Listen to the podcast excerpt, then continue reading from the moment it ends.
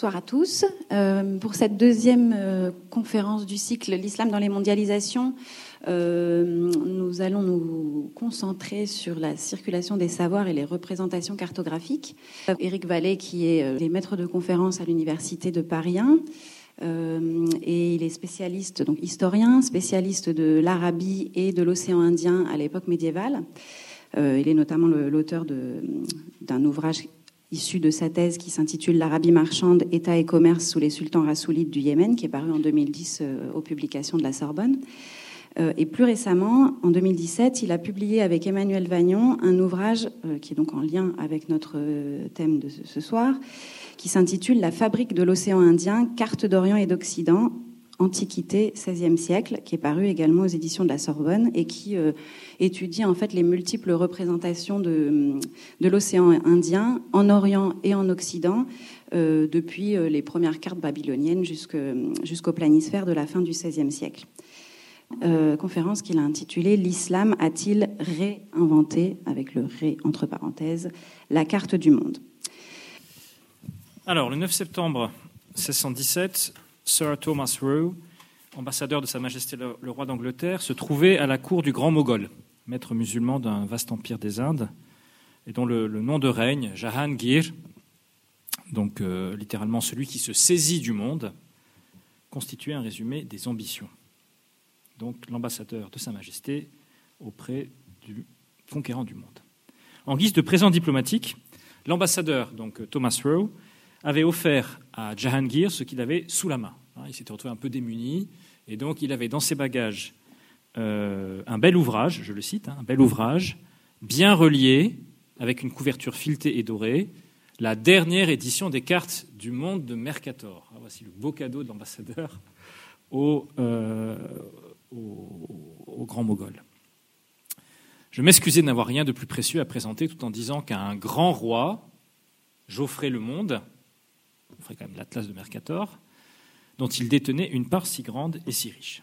L'affaire n'en était pas restée là, puisque après euh, ce présent diplomatique, l'ambassadeur nous rapporte dans euh, euh, son mémoire que le grand Mogol a rapporté avoir montré le livre à ses maîtres savants, et aucun n'avait pu le lire ni le comprendre. Oui, c'était en latin. À la suite de quoi, Jahangir proposait tout simplement de rendre l'ouvrage à l'ambassadeur. Hein. On n'en fera rien, donc reprenez-le, ce qui en langage diplomatique euh, signifie donc un échange raté. Le journal du chapelain, euh, qui s'appelle Edward Perry, qui accompagnait donc euh, l'ambassadeur, est beaucoup plus explicite sur ce qui s'est passé, sans doute parce que le chapelain écrit dans son journal personnel, donc il nous livre un peu les dessous de l'affaire. le Mogol se flatte d'être et s'affiche comme le conquérant du monde. Je peux bien comprendre de ce fait qu'il fut troublé il y a quelque temps lorsque monseigneur l'ambassadeur ayant à traiter avec lui, dans ces conditions, il est impensable de se présenter devant ce roi les mains vides, sans un quelconque cadeau, et n'ayant alors rien d'autre à sa disposition qu'il jugeait digne de lui être offert, lui présenta le grand livre de cosmographie de Mercator, que l'ambassadeur avait emporté avec lui pour son propre usage, disant au Mogol qu'il contenait une description des quatre parties du monde et des différents pays qu'il contenait. Le Mogol parut tout d'abord fortement intéressé, désirant sur le champ voir ses propres territoires. Ouvrez donc hein, l'Atlas de Mercator pour y voir ce qui s'y trouve. Qui lui furent immédiatement montrés, ouverts à la bonne page. Il demanda alors euh, autour de euh, quels étaient les pays qui se trouvaient aux alentours. On lui dit que la Tartarie et la Perse étaient les noms de ces terres. Il fit ensuite passer l'ensemble du livre en revue, donc au-delà de la page Inde, enfin India, Tartarie et Perse. Et il ne, trouva rien d'autre à rattacher à ces domaines que ce qu'on lui avait tout d'abord montré. Il faut savoir que dans l'Atlas de Mercator, il y a euh, une grande partie des cartes qui sont faites des cartes européennes. Se faisant appeler conquérant du monde et voyant qu'une si faible part lui en revenait, il sembla être un peu troublé. Mais répondit très courtoisement à l'ambassadeur que personne, ni lui ni aucun de ses hommes, ne comprenait la langue dans laquelle ce livre avait été écrit. Pour cette raison, il lui dit ensuite qu'il ne voulait pas lui enlever un tel joyau et qu'il le lui rendait. Mais la vérité est que le grand Mogol pourrait bien en vouloir à Mercator et à tous les autres qui décrivent le monde et remettre ce souverain à sa juste place dans leurs cartes, en ne lui permettant pas d'être maître et commandant des provinces qui sont censées lui appartenir. Alors peu de temps après cet épisode, le souverain, le grand Mogol, commandait la réalisation d'une peinture raffinée à Abul Hassan, un des artistes réputés à son service, il y en avait plusieurs, pour commémorer une autre rencontre diplomatique qui, elle, n'eut jamais lieu autrement que dans les rêves de Jahangir. C'est ce qu'indique explicitement donc une petite légende portée par le peintre sur cette, cette peinture. Vous voyez qu'elle n'est pas grande du tout, 23 hein, cm sur 15 cm, mais c'est d'une très grande finesse, on va le voir. Euh, c'est donc lors d'un songe que Jahangir se serait vu embrasser le maître de la Perse des Safavides, alors grand rival des Mongols, des Mongols pardon, dans une accolade dont la dissymétrie dit euh, bien tout le sens. À gauche, donc euh, à gauche, Shah Abbas, sombre, maître de la Perse safavide, légèrement incliné et soumis, comme l'agneau qui s'étend à ses pieds. À droite, surplombant et protecteur, le lumineux Jahangir, souverain moghol d'une Inde forte et magnanime, comme l'était le lion étendu par devers lui. Alors le peintre aurait pu figurer cette scène, donc une scène d'entente cordiale, mais qui euh, est porteuse d'un message euh, d'hégémonie euh, moghole. Il aurait pu la placer dans une de ces scènes luxueuses de cour qui abondent dans l'iconographie persane et indienne des XVIe et XVIIe siècles, ou bien dans un paysage végétal, minéral, propre à représenter l'univers du songe, hein, puisque explicitement un songe du souverain. Mais l'auteur a fait un tout autre choix, sans doute à la demande de Jahangir lui-même, en déployant comme principal support de cette mise en scène politique un demi-globe qui euh, offrait au regard les contours clairement délimités d'une grande partie de l'ancien monde. là, vous avez donc un, agrandissement hein, d'une des parties de ce demi-globe, de ce, cet hémisphère. Euh, il y avait donc le vaste océan et une trentaine de noms portés. Donc vous voyez quand même que cela aussi, euh, on voit un peu ce que nous montrait tout à l'heure Éloi Fiquet. Hein. On est donc sur donc un travail de très grande précision. Donc vous avez donc un certain nombre de toponymes qui sont portés ici en persan, une trentaine de toponymes localisant des cités, des provinces et des mers. Cette représentation est en fait la plus ancienne trace conservée de l'existence d'une pratique cartographique, au sens où euh, nous l'entendons, dans l'Inde moghole. On n'a pas de carte avant cette date produite à la cour moghole euh, sur un modèle cartographique donc bien identifié. Comme souvent, les historiens se sont divisés sur l'interprétation qu'il fallait donner à cette première. Plusieurs chercheurs n'ont pas manqué de souligner tout ce qu'une telle image avait pu emprunter au code graphique de, euh, l'Europe. La figuration d'un souverain posant les pieds sur une surface cartographique avait connu des antécédents dans euh, l'Angleterre élisabéthaine. Et donc on a euh, proposé comme hypothèse le fait que l'ambassadeur avait aussi glisser peut-être dans son atlas une de ces figurations de la reine Élisabeth, donc les deux pieds sur le globe. Les formes du golfe Persique, de l'Inde, donc là on a le golfe Persique ici, de l'Inde, ici, euh, de l'Afrique, ne présentaient aussi, tel pas, des similitudes troublantes avec les cartes produites par les savants européens au tournant du XVIe et du XVIIe siècle. On en verra quelques exemples tout à l'heure. On sait aussi par ailleurs que des globes, des cartes du monde de facture européenne avaient été offerts avant même l'ambassade de Thomas Rowe euh, à plusieurs reprises donc à, euh, au, Grand Mogol par euh, des différents visiteurs, des ambassadeurs, des marchands, etc. D'autres indices pourtant trahissent le fait que le globe, foulé par les pieds de celui qui choisit de se faire désigner donc sous ce nom de, de conquérant du monde, n'était pas une simple copie d'une représentation importée, mais bien une production originale qui a été soigneusement pensé. Par exemple, le tracé des fleuves que l'on trouve en Inde, sur le subcontinent indien ici, ce tracé est fait avec une précision qu'aucune carte européenne ne connaissait alors, et dont on n'a d'ailleurs aucune trace euh, dans le, la, Cour avant, mais qui correspond assez exactement euh, au réseau des, grands fleuves euh, qui pouvaient être tracés sur, le subcontinent. De la même manière, le cadrage de la représentation a été choisi pour mettre au centre du monde Jahangir et le voir se déployer. Donc, si on analyse après tous les toponymes qui sont mentionnés, euh, les différents, euh, différentes régions qui constituent donc soit des alliés, soit des, partenaires d'égal à égal, et puis rejeter à la périphérie du monde ces régions un petit peu donc, lointaines comme Franza, donc ou bien euh, le 25, je crois que c'est Moscou qui apparaît. Euh, Venise aussi, mentionné. Ce choix de composition n'était pas le fruit du hasard ni de la simple fantaisie du peintre, comme le souligne l'historienne Sumati Ramaswamy, donc qui n'hésite pas à voir dans ce globe mogolisé une réponse en fait à l'humiliation de l'Atlas de Mercator. C'est la réponse qui vient quelques mois après de, du roi, qui montre qu'il est tout à fait capable de produire une représentation du monde qui n'a rien à envier aux Européens, mais qui restitue enfin la vérité des choses. Le choix de limiter le globe à son hémisphère nord, puisque l'équateur est explicitement indiqué au bas de la représentation, mettait à la fois en valeur la centralité de l'Empire moghol, tout en ne dérogeant pas aux conceptions traditionnelles de la science arabo-islamique, qui considérait les sept bandes climatiques de l'hémisphère nord comme les seules habitables. On n'a pas de raison de représenter l'hémisphère sud, puisqu'on ne pouvait pas y habiter dans ces conceptions donc, euh, traditionnelles, héritées déjà des anciens. Mais surtout, si l'on revient à l'image, au cercle de l'Issiba, esquissé par la surface donc, du globe de son hémisphère nord, répondait sur la peinture un autre cercle, fait cette fois de lumière, entourant la tête de l'ambassadeur, du, du, souverain, pardon, qui signifiait donc le lien privilégié unissant l'empereur à son dieu. Jahangir ne revendiquait-il pas d'être sur d'autres miniatures produites par son atelier impérial, le maître des deux mondes, Sahib et Alamain, le monde de l'ici-bas, par sa force et son courage, et le monde de l'au-delà, par sa piété et par sa justice. Un globe pouvait donc en cacher un autre, le globe terrestre conduire au globe céleste, dans une figuration qui trouve des échos plus explicites encore dans d'autres peintures produites pour le compte du souverain moghol.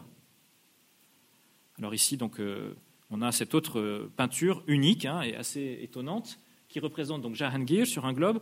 Là, vous voyez peut-être pas très bien, je ne sais pas si. Oui, voilà, j'ai mis un agrandissement.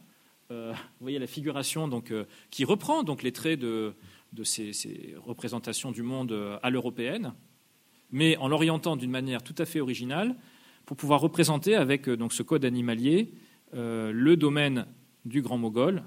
Cette fois-ci, c'est une sorte de vache, apparemment, et puis vous avez la chèvre là, des Safavides, euh, toute petite qui lui fait face. Mais vous avez repéré que ce globe se trouve sur euh, lui-même donc euh, un taureau, surplombant lui-même un poisson, ce qui renvoie à un hadith assez fameux du prophète qui mentionnait que la terre était en fait soutenue par un ensemble d'éléments naturels que Dieu avait placés pour que la terre ne s'effondre pas, donc en particulier un poisson et, euh, donc un taureau. Euh, ce poisson et ce taureau euh, servant de support à des voûtes célestes qui venaient s'emboîter les unes dans les autres selon donc la théorie des sept cieux qui venaient surplomber donc le, globe, le globe terrestre. Donc on a ici une reprise de ce globe, mais avec un code iconographique qui est clairement islamisé, islamique, puisqu'il renvoie à cette tradition euh, du prophète passé dans la cosmographie euh, arabo-islamique donc, euh, largement diffusée, notamment à partir du XIIIe siècle. On en retrouve un autre exemple, ça c'est dans une version d'un autre best-seller de, l'époque, hein, de Kazwini, donc le manuel de cosmographie qui était la base de la connaissance du monde à partir du XIIIe siècle, et dans lequel on voit donc une représentation cette fois-ci, on est dans l'univers ottoman, hein, puisque c'est une adaptation turque de, de mais avec donc cette même représentation du poisson, de euh, la vache et vous avez ici donc euh, du taureau pardon et vous avez ici donc euh, la représentation donc de la map monde remise dans son sens islamique, c'est-à-dire orientée vers le sud, à l'inverse de ce qui sont nos, habitudes. Si les peintres de la cour moghole intégrèrent largement la figure du globe à l'imagerie royale, bien au-delà de ces seules peintures, ce n'est pas seulement donc en raison de la popularité nouvelle de cet objet depuis la fin du XVe siècle en Europe, mais aussi parce que cet objet, le globe, possédait donc de nombreuses résonances dans cet univers savant hybride des cours indo-islamiques de l'âge moderne. Dans l'incident diplomatique, comme dans la série des globes de Jahangir, donc a euh, également fait réaliser d'autres peintures où on trouve de ces, ces, globes, ce qui est en jeu, ce n'est donc pas la seule question du progrès technique, qu'on pourrait formuler de la manière la plus simple. L'islam était-il capable ou incapable de suivre les progrès techniques de la cartographie européenne à partir du XVIe siècle? La question n'est pas seulement de savoir s'il y avait à la cour de Jahangir des savants capables de rivaliser avec ces figurations. Il y en avait. Ils étaient capables de le faire. Mais il s'agit plutôt de comprendre quel sens on pouvait donner à ces nouveautés. Et en particulier, ce que l'on mettait derrière cette notion en apparence transparente, commensurable, la notion de monde, que l'on voyait mentionner aussi bien dans euh, la présentation de l'ambassadeur, hein, qui disait avoir présenté donc euh, cet atlas du monde. Vous êtes le maître du monde, vous êtes le conquérant du monde, et donc je vous offre euh, la représentation du monde. Et cette revendication de Jahangir d'être celui qui s'empare du Jahan, c'est-à-dire du, monde. Saisir derrière ces, quiproquos, ces malentendus, ce qu'est cette notion donc de monde qui apparaît si centrale dans ces échanges, n'apparaît pas autant évident. En effet, cette notion de monde, qui euh, aujourd'hui est notion d'une très grande banalité, ne l'a pas toujours été. La réécriture héroïque des voyages européens de la fin du XVe et du XVIe siècle, réécriture qu'on connaît depuis le XIXe siècle sous le nom de Grande Découverte, a conduit à occulter, ou du moins à fortement minorer, la part d'incertitude, de malentendu qui a, qui a présidé pardon, au plus spectaculaire de, de ces voyages des grandes découvertes. On a oublié ainsi que lorsque Christophe Colomb débarque sur l'île de Guanahani aux Bahamas le 12 octobre 1492, il n'imagine pas un seul instant que la terre foulée par ses pieds pourrait représenter un nouveau continent. À sa mort en 1506, il était encore persuadé de n'avoir rien trouvé d'autre qu'un tout petit bout de l'Asie, ou pour reprendre les mots de l'époque, des Indes, qui avaient tant fasciné l'Occident au cours des derniers siècles du Moyen Âge. En 1519 encore, lorsque Fernand Magellan euh, chercha à gagner les Moluques par la route occidentale, reprenant en quelque sorte l'intuition de Christophe Colomb, il pensait n'avoir à traverser qu'un grand golfe au-delà du Nouveau Monde avant de toucher l'Asie, et non un nouvel océan plus vaste encore, celui-là même qu'il nomma Pacifique. Son intention n'était d'ailleurs pas de faire le tour du monde, mais bien d'ouvrir une nouvelle voie vers l'Asie pour le compte de la couronne d'Espagne. À l'origine, donc, rien d'autre qu'une quête d'une nouvelle route des Indes, et ce n'est qu'à posteriori, sous la plume de l'un des 18 rescapés de l'expédition, Antonio Pigafetta, qu'apparut l'exploit. Ils avaient été les premiers à circuire une fois le monde l'expression est de Pigafetta, circuire une fois le monde, c'est-à-dire l'embrasser dans la pratique, mais aussi euh, dans euh, la représentation, dans l'idée.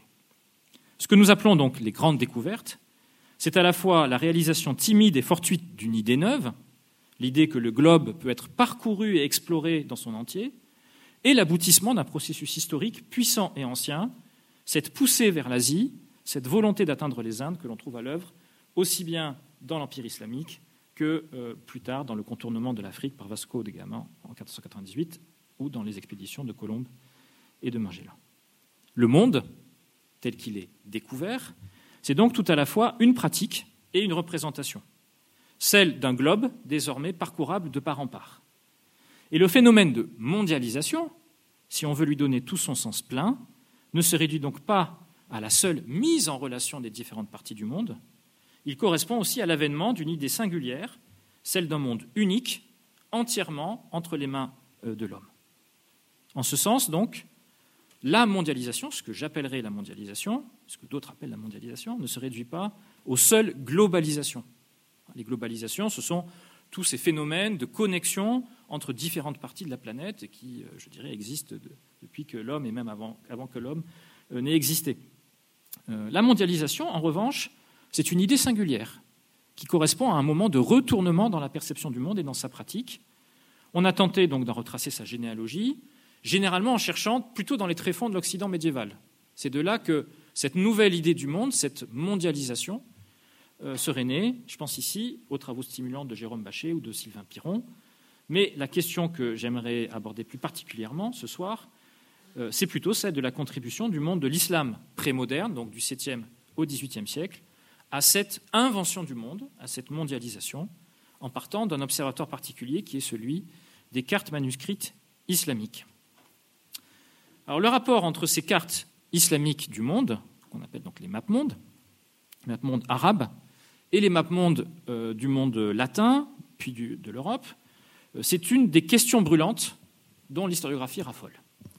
En réaction à ce qui était perçu comme une vision trop eurocentrique du progrès des sciences, Certains historiens, spécialistes du monde de l'islam, comme le célèbre Fuad Sezgin, savant allemand d'origine turque, auteur de la monumentale Geschichte des Arabischen Schriftums, euh, ou l'historien de l'astronomie libanais Georges Saliba, ont attribué un rôle important à la cartographie islamique produite entre le IXe et le XVe siècle dans le façonnement d'une nouvelle image ayant débouché sur euh, la conquête euh, du monde par l'Europe. Donc c'est ce que vous avez notamment dans cet ouvrage déjà ancien de, de mais qui avait fait date, sur la contribution de la géographie arabo-islamique à la formation de la carte du monde, qu'il a développé ensuite dans euh, les tomes 10-12 de euh, la Geschichte des Arabischen Schriftums, euh, de tome 13, pardon, c'est celui-là, la géographie mathématique, la cartographie en islam et sa, poursuite, sa postérité pardon, en Occident.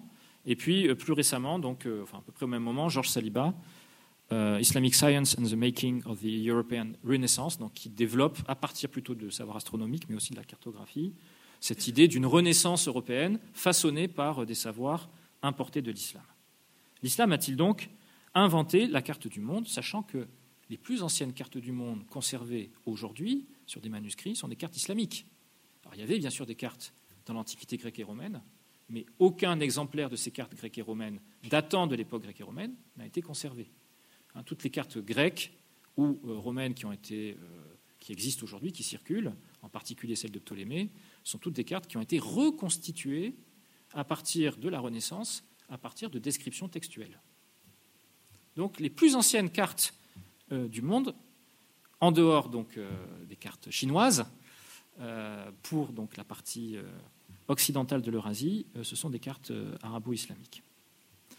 Néanmoins, travailler sur ces relations, ces connexions entre cartes arabes et cartes latines est un exercice extrêmement difficile.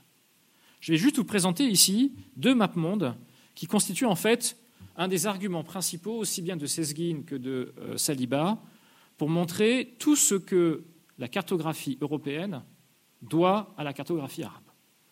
C'est le couple, le couple infernal que constitue d'un côté la map monde d'Al-Idrissi, donc euh, célèbre map monde, hein, vous la trouvez un peu partout reproduite parce qu'elle est, très belle et très parlante, euh, même si en fait elle ne correspond pas tout à fait à la vision du monde d'Al-Idrissi, on verra tout à l'heure pourquoi, mais elle se trouve à l'ouverture de son grand euh, traité de géographie, le Nuzhat al-Mushtaq, et euh, en vis-à-vis, donc ici, que j'ai présenté avec la même orientation, une map monde qui se trouve donc dressée par Paolo Vesconte, qui se trouve dans un traité présenté au pape en 1321 pour la reconquête de la Terre Sainte, un traité en latin et euh, l'auteur de ce traité, qui présente euh, toute une série de, pistes hein, pour aller euh, s'emparer de, la Terre Sainte, en particulier s'emparer de l'Égypte, comme préalable pour la reconquête de Jérusalem, l'auteur a accompagné son texte de cartes. Et ces cartes, depuis longtemps, on a noté qu'elles présentaient des similitudes très troublantes avec celles d'Al-Idrissi. Hein. Si vous regardez par exemple la figuration de l'Afrique, ici, donc vous avez sur la carte de Vescomté, et euh, la figuration de l'Afrique que vous avez ici sur la carte d'Al-Idrissi. Si vous regardez la figuration de la péninsule arabique, de l'Asie, des îles de l'océan Indien, on verra que c'est assez déterminant. Euh, de, cette masse, disons, du continent asiatique, il n'y a que la terminaison ici donc, du continent européen qui euh, soit assez différente, assez plus précise et qui reprend ici des éléments des cartes portulans latines. Donc, euh, à partir de ces deux éléments, Saliba, euh, Sesguin et d'autres ont tiré la conclusion forcément, Vesconté avait sous les yeux la carte d'Alidrissi. Donc, il s'est inspiré de la carte d'Alidrissi. Alors, les choses sont un peu plus compliquées, parce que qu'est-ce que ça signifie de s'inspirer d'une carte?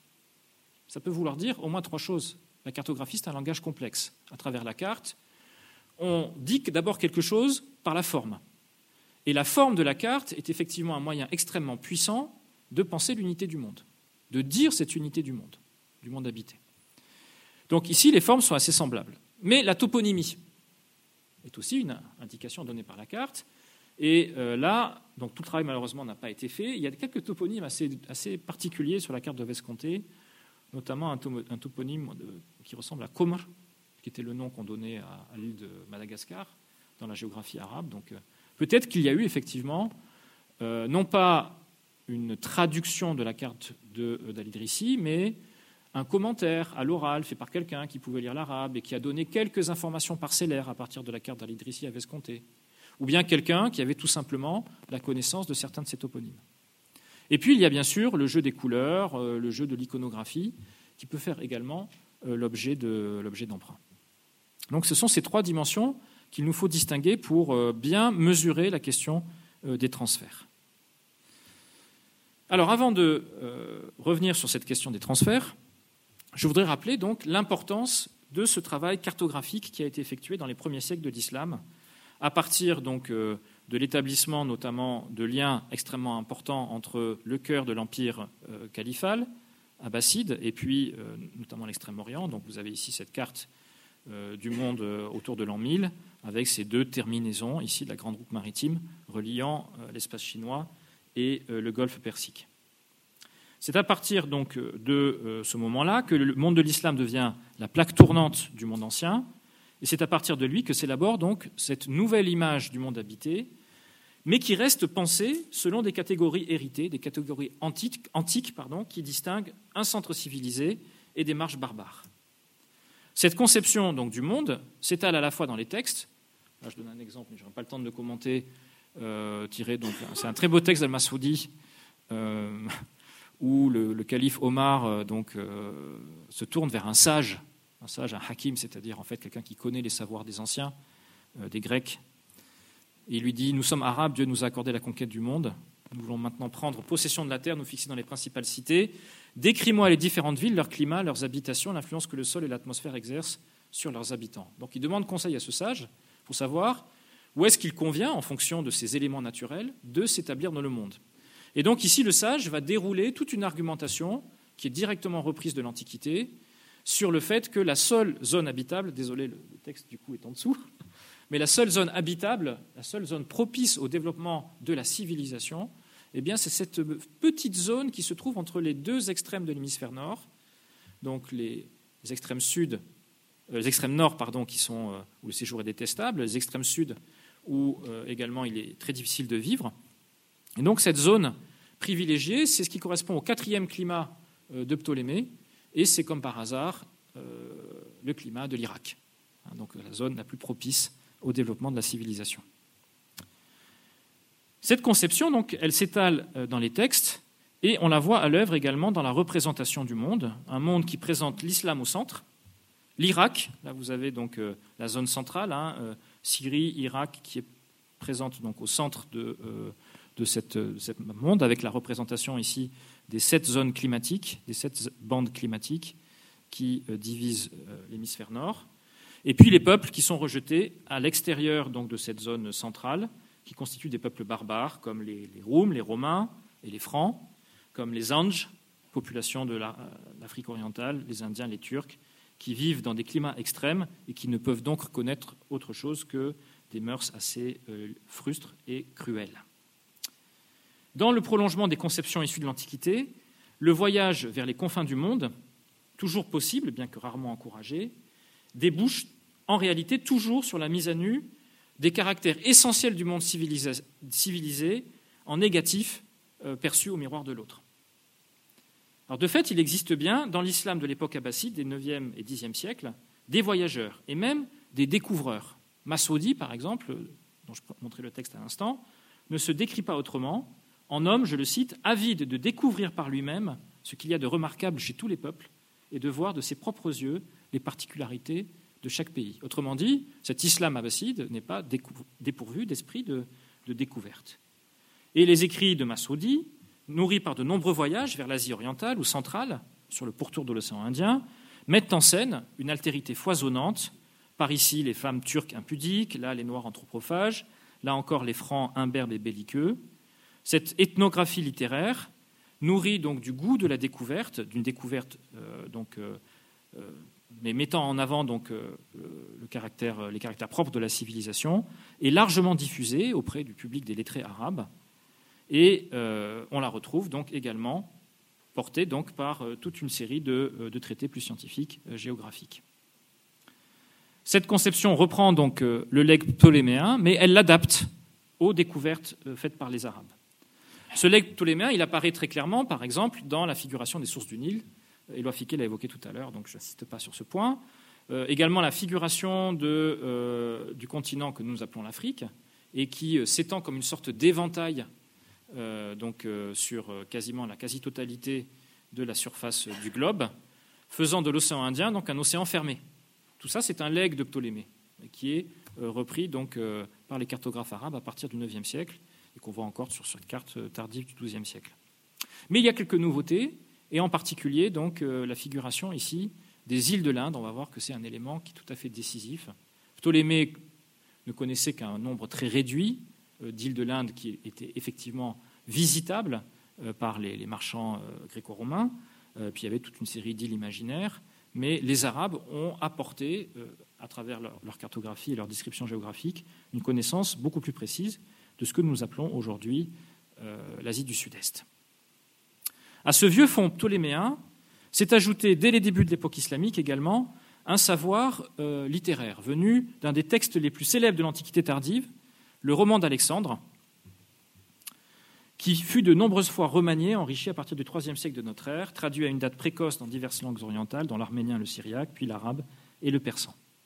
De cette épopée d'Alexandre, euh, les auteurs avaient surtout retenu la geste qui menait le héros grec jusqu'aux confins de la terre, aux prises avec des monstres et des peuples fabuleux, dont les terrifiants Gog et Magog, que le souverain civilisateur, Alexandre, avait enfermé derrière une, épaisse muraille à l'extrême-orient du monde habité.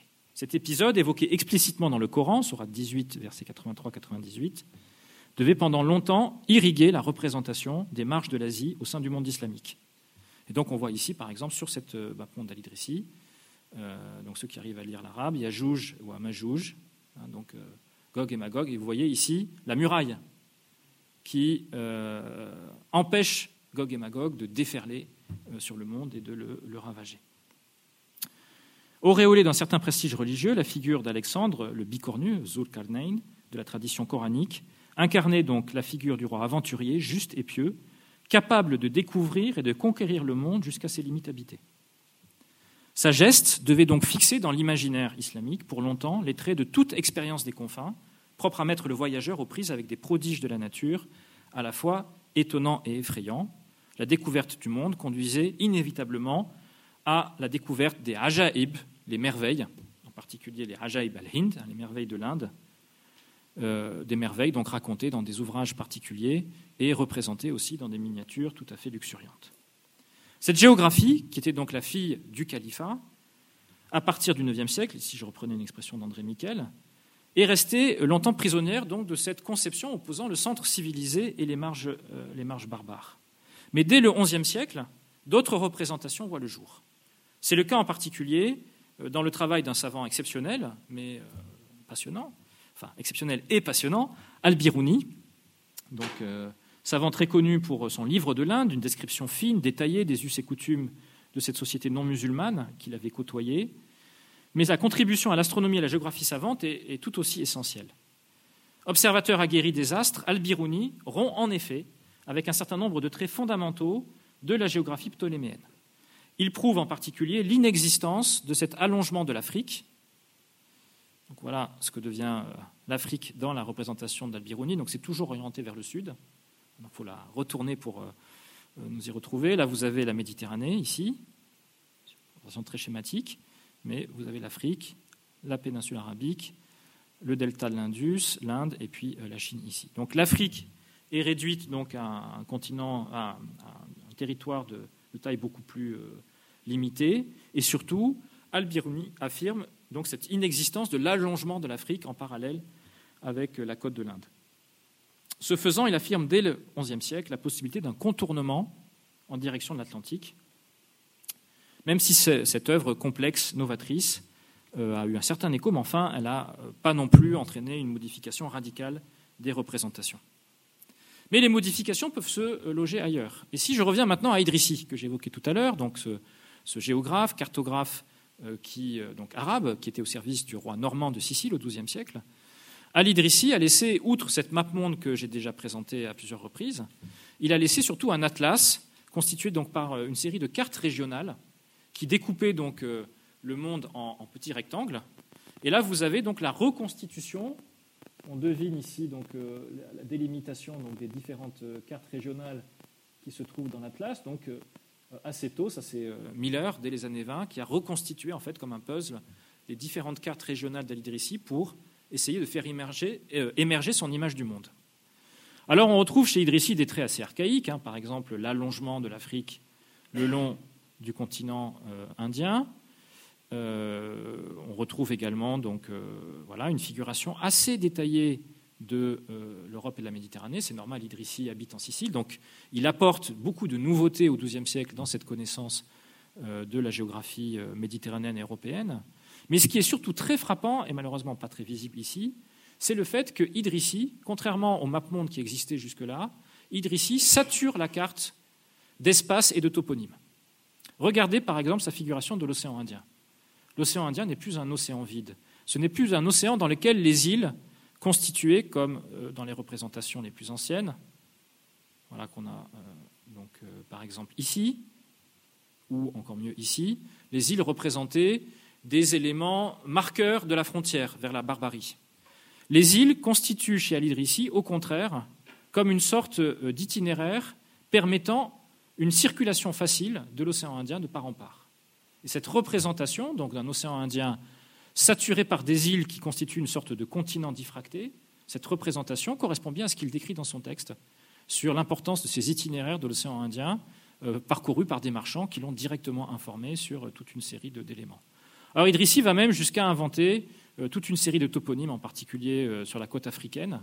Et donc, il montre ici, à travers sa carte, un monde qui est désormais beaucoup, plus, beaucoup mieux parcouru, beaucoup mieux connu par les voyageurs et les marchands de l'islam. Mais c'est véritablement au XIIIe siècle. Alors oui, ça c'était un élément intéressant parce que quand vous regardez donc ces, ces, cartes d'Al-Idrissi, vous voyez l'usage de la couleur qui est fait, et euh, on voit à partir du XIVe siècle, dans la, carte, la cartographie latine, se multiplier les représentations euh, d'îles colorées. Ici, c'est le fameux atlas catalan conservé à la Bibliothèque nationale. Vous avez la représentation de, l'Inde, euh, de l'Arabie, ici, avec la reine de Saba. Et là, vous retrouvez soudain quelque chose qui est assez nouveau dans la cartographie latine, cette multitude d'îles colorées qui viennent habiter, qui viennent combler en quelque sorte l'espace de l'océan Indien. Donc là, il y a peut-être également euh, une forme d'apport ou de transfert d'une figuration, mais qui est une figuration avant tout euh, iconographique, hein, qui passe par la couleur et euh, par la disposition de ces îles sur la carte. Alors c'est avec le XIIIe siècle, la constitution de l'Empire moghol, que va s'opérer donc pour la première fois une vraie mondialisation des représentations. Alors on en a deux exemples très fameux, qui sont des exemples quasi contemporains, bon, il y a quelques décennies qui les séparent. Euh, c'est d'une part donc la carte dite Kangnido, réalisée donc euh, en Corée euh, donc pour le compte des, souverains coréens en 1402 à partir de modèles qui existaient dans l'empire mongol et qui étaient eux-mêmes des modèles sans doute empruntés à des, astronomes et des, géographes, cartographes islamiques. Hein. on sait qu'ils étaient présents à la cour des, Mongols de, Chine. Et vous trouvez ici donc une représentation assez typique de l'empire du milieu, hein, qui est un empire massif, mais ce qui est nouveau, c'est la figuration ici de la péninsule arabique, donc c'est cette botte, avec une Afrique allongée, mais qui n'est euh, pas véritablement, donc qui ne ferme pas l'océan Indien, euh, des sources du Nil qui euh, constituent donc une sorte de mer intérieure, la Méditerranée qui se trouve là, et on a même représenté, alors il y a plusieurs centaines de toponymes qui apparaissent ici, la carte est très grande, hein, elle fait 1m50 sur 1m60, elle est sur, peinte sur la soie, euh, il y a donc des centaines de toponymes, et c'est évidemment en caractère, euh, en caractère chinois, donc il y a toujours des problèmes d'interprétation, mais il y a des toponymes qui ressemblent très fortement à Marseille, à Paris. Hein, on sait que par ailleurs que euh, les astronomes de l'époque islamique au XIIIe siècle connaissaient en fait ces villes, leurs coordonnées géographiques. Donc voilà, on est au début du XVe siècle dans un espace qui a été connecté avec l'Occident de l'ancien monde euh, par l'intermédiaire, donc par des relais islamiques. Et euh, donc on voit le transfert ici de, ces savoirs euh, dans, cette cartographie. Et puis, donc, quelques décennies plus tard, là on est à Venise, l'amappement de Framoro, qui est aussi donc, une représentation faite pour un, couvent donc, de Camaldule, si je m'abuse, et qui reprend également des éléments très intéressants, assez proches en fait de cette figuration. On peut faire une comparaison assez fine de ces deux cartes avec, vous voyez ici, l'Arabie qui occupe une place euh, assez prédominante, la représentation euh, d'une Afrique qui euh, n'est pas très éloignée de cette représentation-ci. Bref, on voit bien de quelle manière ici la circulation de ces savoirs cartographiques à partir du XIIIe siècle a nourri une forme de convergence dans les représentations de, la forme du monde d'un bout à l'autre de, de l'espace eurasiatique. Mais c'est justement à ce moment-là que les cartographies islamiques et européennes vont connaître une nouvelle bifurcation. Au XVe siècle, donc, et entre guillemets redécouverte la cartographie de Ptolémée. En fait, elle est réinventée. Hein, donc, c'est cette figuration ici que vous avez sur un manuscrit du, XVe siècle, qui va en fait servir de matrice au moment de la découverte entre guillemets de, du Nouveau Monde et de l'Ancien Monde. Là, vous avez beaucoup d'éléments en fait qui sont des éléments ptoléméens calqués sur donc ce planisphère qui est un des premiers à représenter donc le Nouveau Monde. On est en 1502 et également donc euh, l'espace asiatique. Donc il y a bien euh, des réactions euh, à ces nouvelles figurations du monde. J'en ai montré une tout à l'heure avec Jahangir, j'en montrerai une autre dans l'espace ottoman avec la première représentation. On est en 1580 à Istanbul, dans un traité donc, qui cherche à convaincre le sultan ottoman d'intervenir fortement dans l'océan Indien et qui, pour la première fois, va présenter une description de l'Amérique en turc au sultan, basée sur traduction de, textes italiens. Et cette euh, description de l'Amérique et de l'Ancien Monde est accompagnée de euh, deux cartes circulaires qui figurent l'Ancien Monde et euh, le Nouveau Monde. Alors, ce qui est intéressant, c'est que bon, le Nouveau Monde, la carte a été turcisée, mais dans le cas de l'Ancien Monde, j'ai pu faire une étude assez précise des toponymes qui étaient mentionnés, et on voit ici donc une sorte d'hybridation entre des savoirs issus du, monde arabo-islamique, en particulier dans la désignation des toponymes, un certain nombre d'usages, la représentation des îles colorées, par exemple, euh, la représentation des, sources du Nil, euh, donc un certain nombre de clins d'œil qui sont faits à la tradition arabo-islamique, également dans les toponymes. Donc ce sont tous les toponymes islamiques qui sont repris euh, pour un certain nombre d'espaces déjà parcourus depuis des siècles. Et puis pour des espaces nouveaux, par exemple ici donc cette île qui correspond en fait à la figuration de Madagascar, qui est transcrite San Lorenzo, hein, donc en, caractère, euh, arabisé, et qui correspond donc au, nom donné par les Portugais à Madagascar, Saint-Laurent, euh, avant que cette île prenne le nom de Madagascar à une date plus tardive. Donc on voit bien qu'il y a des formes euh, de reprise de, cette cartographie, mais il y a à ce moment-là une différence majeure, et qui fait que ce langage cartographique est un langage qui euh, est un langage en fait dans le monde islamique réduit à euh, une toute petite élite. Ces cartes produites, en effet, sont des cartes d'exception, produites pour le souverain euh, dans un cadre de, production de luxe, et elles ne peuvent évidemment pas rivaliser avec l'Atlas de Mercator, reproduit par les presses d'Anvers à des milliers et des milliers d'exemplaires. C'est sans doute l'imprimerie qui a transformé radicalement le sens de la carte, plus que l'évolution de sa forme euh, de cet toponyme. C'est l'imprimerie. Pourquoi? Parce que l'imprimerie permettait à tout un chacun de s'emparer du monde, euh, de le faire, euh, le faire sien. Et c'est bien ce qu'avait fait l'ambassadeur en emportant avec lui l'Atlas de Mercator en se rendant à la cour de Jahangir. Je vous remercie.